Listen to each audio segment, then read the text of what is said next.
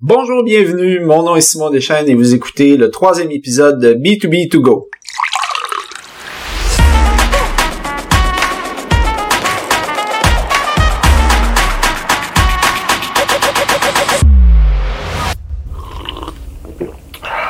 B2B2Go, c'est le podcast sans prétention qui vous sert à chaque épisode les meilleurs outils et pratiques de vente et marketing B2B. Le podcast est propulsé par Ox, une firme spécialisée dans le développement des affaires numériques B2B.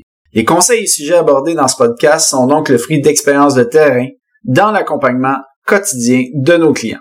Ici, on aborde des enjeux auxquels vous faites face au quotidien et on vous donne des exemples concrets qui peuvent vous aider et être appliqués rapidement au sein de vos opérations. Donc avant de commencer avec le thème d'aujourd'hui, n'oubliez pas d'aller vous abonner à notre chaîne pour ne manquer aucun épisode. Aujourd'hui, on plonge dans le vif du sujet. On aborde le cycle de vente B2B et son importance dans votre stratégie de développement d'affaires. Pourquoi on parle de cycle de vente? C'est que le cycle de vente, je le compare un peu au squelette qui va organiser la démarche de développement d'affaires d'une entreprise. Et puis quand on parle de développement d'affaires, on ici dans le contexte dans lequel on va en, on va en parler, c'est dans une approche qui est de type outbound entre guillemets, donc qui va inclure des étapes de prospection. Donc, le travail de représentants qui font leur travail à contacter des, euh, prospects qui connaissent pas votre existence nécessairement. Donc, il y a certains qui vont parler de tunnel de vente, de pipeline. On parle le même langage. Ici, on utilise cycle de vente tout simplement parce que on veut voir un chemin à travers lequel on veut tout simplement faire passer qu'il faut dans le fond que notre acheteur potentiel emprunte pour conclure une vente avec nous ou non, mais qu'on on, s'assure que l'expérience de cet acheteur potentiel-là soit optimale, euh, qu'on soit certain qu'on on ait le chemin le plus court possible, hein, parce qu'on parle quand on parle de cycle de vente, on va parler aussi de vélocité des ventes, qui veut dire qu'on on tente de raccourcir au minimum la durée du chemin que nos prospects vont emprunter. Donc, c'est important, quand on parle de connaître et de préciser son cycle de vente, c'est savoir pourquoi c'est si important que ça. Donc, les étapes qu'on va identifier sont essentielles parce que, dans le fond, on le sait tous, on l'a mentionné lors du, euh, du deuxième épisode, il n'y a aucun prospect en vente B2B qui se soit moyennement ou hautement complexe, ce qu'on vend comme solution, qui va acheter en une seule fois. C'est-à-dire, on va rencontrer quelqu'un, on va y parler de nos trucs, puis il va signer un chèque, il va vous acheter directement votre solution. On sait tous qu'il y a entre 5 et 15 étapes minimum dans un cycle de vente B2B normal. Donc, c'est la première raison qu'il faut être détaillé. Il faut connaître les étapes par lesquelles il faut passer parce qu'on risque de tout simplement se planter à ce moment-là. Ensuite, ça permet quoi? Ben, ça permet aussi de structurer votre CRM. Donc, la plupart d'entre vous allez utiliser un CRM, qui est un logiciel pour gérer votre processus de vente, pour s'assurer que lorsque vous faites, vos rencontres aussi, vous avez un tableau qui identifie votre cycle de vente étape par étape, dans lequel il y a des colonnes, dans lequel vous allez retrouver chacun des deals qui sont représentés par le nom de, l'entreprise euh, avec laquelle vous êtes en contact, qui s'intéresse de plus en plus, qui rentre dans votre processus jusqu'à la fin. Donc, ça aussi, ça vous permet d'identifier quand est-ce qu'il est important que vous soyez en contact avec tel ou tel preneur de décision chez l'entreprise euh, avec laquelle vous êtes en contact déjà euh, dans vos étapes. À supposer que vous avez dans vos étapes de due diligence, vous vendez de la machinerie puis que les gens de la maintenance, faut qu'ils soient présents pour valider certaines options de votre solution, ben on va identifier dans quelles étapes ça doit se produire pas nécessairement lors de la rencontre exploratoire qu'il faut qu'il soit présent. Ça peut se faire avec euh, le directeur des opérations à ce moment-là, mais à un certain moment, il va falloir inclure ces gens-là, donc ça nous permet de savoir à quel moment précis faut que ces gens-là soient présents. Ça nous permet aussi de connaître nos besoins en contenu de vente. Donc, c'est quoi du contenu de vente? On va le voir un peu plus loin, mais ça va vous aider à faire passer votre prospect d'une étape à l'autre. Donc, c'est beau d'avoir un bon discours de vente. C'est beau de bien se présenter, de, poser des bonnes questions, d'être à l'écoute. Mais il faut aussi appuyer notre démarche euh, de documentation. C'est la même chose que de faire de la représentation dans le monde physique, dans le monde réel, peu importe si vous le faites à distance ou si vous le faites en personne. Ça vous prend de la documentation pour être capable d'appuyer ce que vous dites, puis laisser votre prospect digérer tranquillement le contenu que vous lui présentez. Après avoir identifié pourquoi c'est nécessaire d'avoir un cycle de vente, euh, on doit identifier les étapes d'un cycle de vente. Donc, de quoi ça se compose? Ici, on le divise en quatre grandes phases. Donc, il va y avoir la phase de prospection.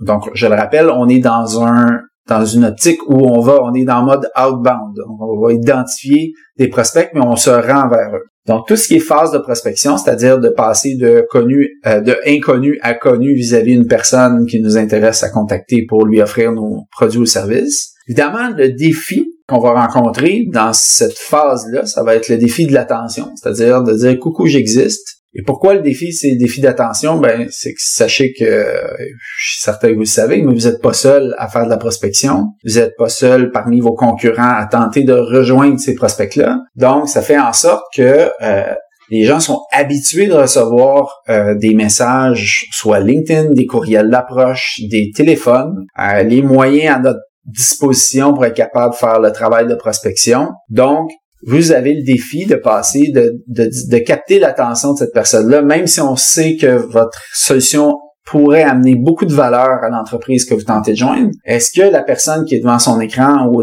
ou proche du téléphone va daigner vous accorder son attention? On va voir comment on est capable d'identifier les différentes sous-étapes, mais aussi quel type de contenu est rattaché à ça. Ensuite, il y a la phase exploratoire ou de découverte, c'est-à-dire que vous avez passé de inconnu à connu. Maintenant, vous êtes en première conversation avec euh, vos prospects. Donc, votre défi, souvent à partir de ce moment-là, ça va être d'instaurer un climat de confiance. Donc, qu'est-ce qui fait que le prospect que vous contactez peut vous faire confiance? La troisième phase qui détermine un certain groupe d'étapes dans un cycle de vente, c'est la phase de présentation. Donc, suite à la découverte, si vous êtes mis d'accord avec le prospect pour aller un peu plus loin, normalement, on va être à la phase où on monte une proposition de service ou une ou tout simplement une soumission qu'on va présenter. Donc, c'est la phase de présentation. Donc, il va y avoir une, deux ou trois présentations, dépendamment du type de preneur de décision que vous avez à euh, joindre. Dans cette phase de, de présentation-là, le défi, c'est la démonstration de votre valeur. Donc, est-ce que vous avez vraiment bien compris les problématiques que votre solution peut venir solutionner au sein de l'entreprise que vous visez comme client? Et êtes-vous capable de démontrer l'impact de votre solution en premier, deux, trois, quatrième temps d'implantation. Et la quatrième phase, c'est la phase finale, qui est la phase, dans le fond, où on va vouloir avoir une conclusion au niveau de votre vente. Le fameux closing de la vente. Donc, il va y avoir ce que j'appelle la phase finale, le défi, c'est c'en est un de négociation et de conclusion. Faut qu'il y ait une fin. Faut s'arranger pour avoir un oui, si possible, mais aussi un non le plus rapidement possible si c'est vraiment non. Donc, de pas rester dans la zone grise, qui est euh, ce que j'appelle euh, les limbes du développement d'affaires, où on ne sait plus vraiment si euh, la solution va être entérinée, va être choisie, ou on n'a plus d'agenda ou quoi que ce soit. Donc, le défi, c'est vraiment un défi de conclusion. Pour un exemple de cycle générique, on va laisser euh, un, guide pratique sur les cycles de vente. Euh, à la fin de l'épisode, je vous dirai comment aller le consulter sur notre site Internet. Ensuite, vient la question de l'existence du cycle de vente va, aider à structurer le travail, bien entendu, du représentant, mais va aussi nous aider à identifier le contenu qui est pertinent, de créer le contenu de vente euh, pour aider vos prospects et votre travail dans le fait de faire passer le prospect d'une étape à l'autre puis de se rendre idéalement à la conclusion positive de votre vente. Donc, c'est quoi du contenu de vente? Et pourquoi on appelle ça du contenu de vente? Parce que c'est du contenu qui est utilisé pour nous en travail, on appelle du travail individuel, du travail one-on-one de représentant à, des étapes précises du, processus de vente. Donc, il va être vraiment bien adapté au contexte du prospect qui est en face de nous qui va être très très précis à son environnement. Ça se manifeste comment? Ça peut être des capsules vidéo, ça peut être des pages de votre site internet, ça peut être des infographies, des études de cas, les messages que vous allez utiliser pour l'approche en mode prospection en sont du contenu de vente. Donc, c'est le type de contenu qu'on va aborder. Comment déterminer les besoins de contenu en vous servant de votre cycle de vente? Si on reprend nos étapes, nos grandes phases, la phase de prospection par exemple, où votre défi, c'est vraiment d'attirer l'attention vos prospects, de passer d'inconnu à connu. Souvent, on va utiliser des pièces jointes lorsqu'on ou des liens quand on va approcher les gens pour la première fois. Et l'idée, ça va être d'être très succinct, d'être très authentique dans notre approche, d'avoir l'air le moins possible d'une firme marketing qui tente de vendre quelque chose à, vos prospects. Donc, l'esprit d'authenticité est très important. Mais souvent, on va utiliser de la vidéo parce que la vidéo est un, un média, une pièce de contenu qui nous permet d'être très court, très succinct dans la présentation de l'impact sur telle ou telle ou telle problématique vécue que votre solution va, va régler. Ou ça va être de dépeindre un certain contexte puis de dire, ben, savez-vous qu'il existe des solutions à ce type de problématique-là sans nécessairement tomber dans la description, dans le pitch de vente de votre solution? Dans la deuxième phase, la phase exploratoire de découverte, le défi qu'on a identifié, souvent la confiance. ça se peut que ça varie. Mais si on identifie la confiance, on parle de contenu de vente, qu'est-ce que ça va appeler comme type de contenu? Une fois que les gens vont s'intéresser à nous, on va dire ah ça a du sens. Euh, que le prospect va dire j'aime les questions que, que le vendeur m'a posées. Je trouve qu'il euh, il conseille, il a l'air à connaître bien notre problématique. La solution qu'il propose a l'air intéressante d'entrée de jeu. Mais est-ce que je peux faire confiance à ce fournisseur-là? Je le connais pas. Évidemment, dans ce cas-là, les, témoignages, les références, les études de cas, mais aussi beaucoup les questions que vous allez poser, donc la, façon que vous allez formuler vos questions va venir vraiment jouer un rôle important. Donc encore une fois, je ramène le cycle de vente vous aide à déterminer quelle pièce de contenu va jouer le bon rôle à quel moment. Si on regarde la troisième étape, troisième phase dans le fond de, du cycle de vente, qui est la phase de présentation, ben là, on va utiliser souvent des propositions, des decks de présentation, du visuel, euh, de la vidéo, peu importe. Ça va être important de bien démontrer. On, sait que le, défi, ça va être de la démonstration de votre valeur. La valeur, ça va être déterminé en fonction de la compréhension, votre compréhension de la problématique réelle de votre prospect. Fait que c'est important que vous ayez posé de bonnes questions puis que vous rameniez des éléments contextuels dont le prospect vous a fait part.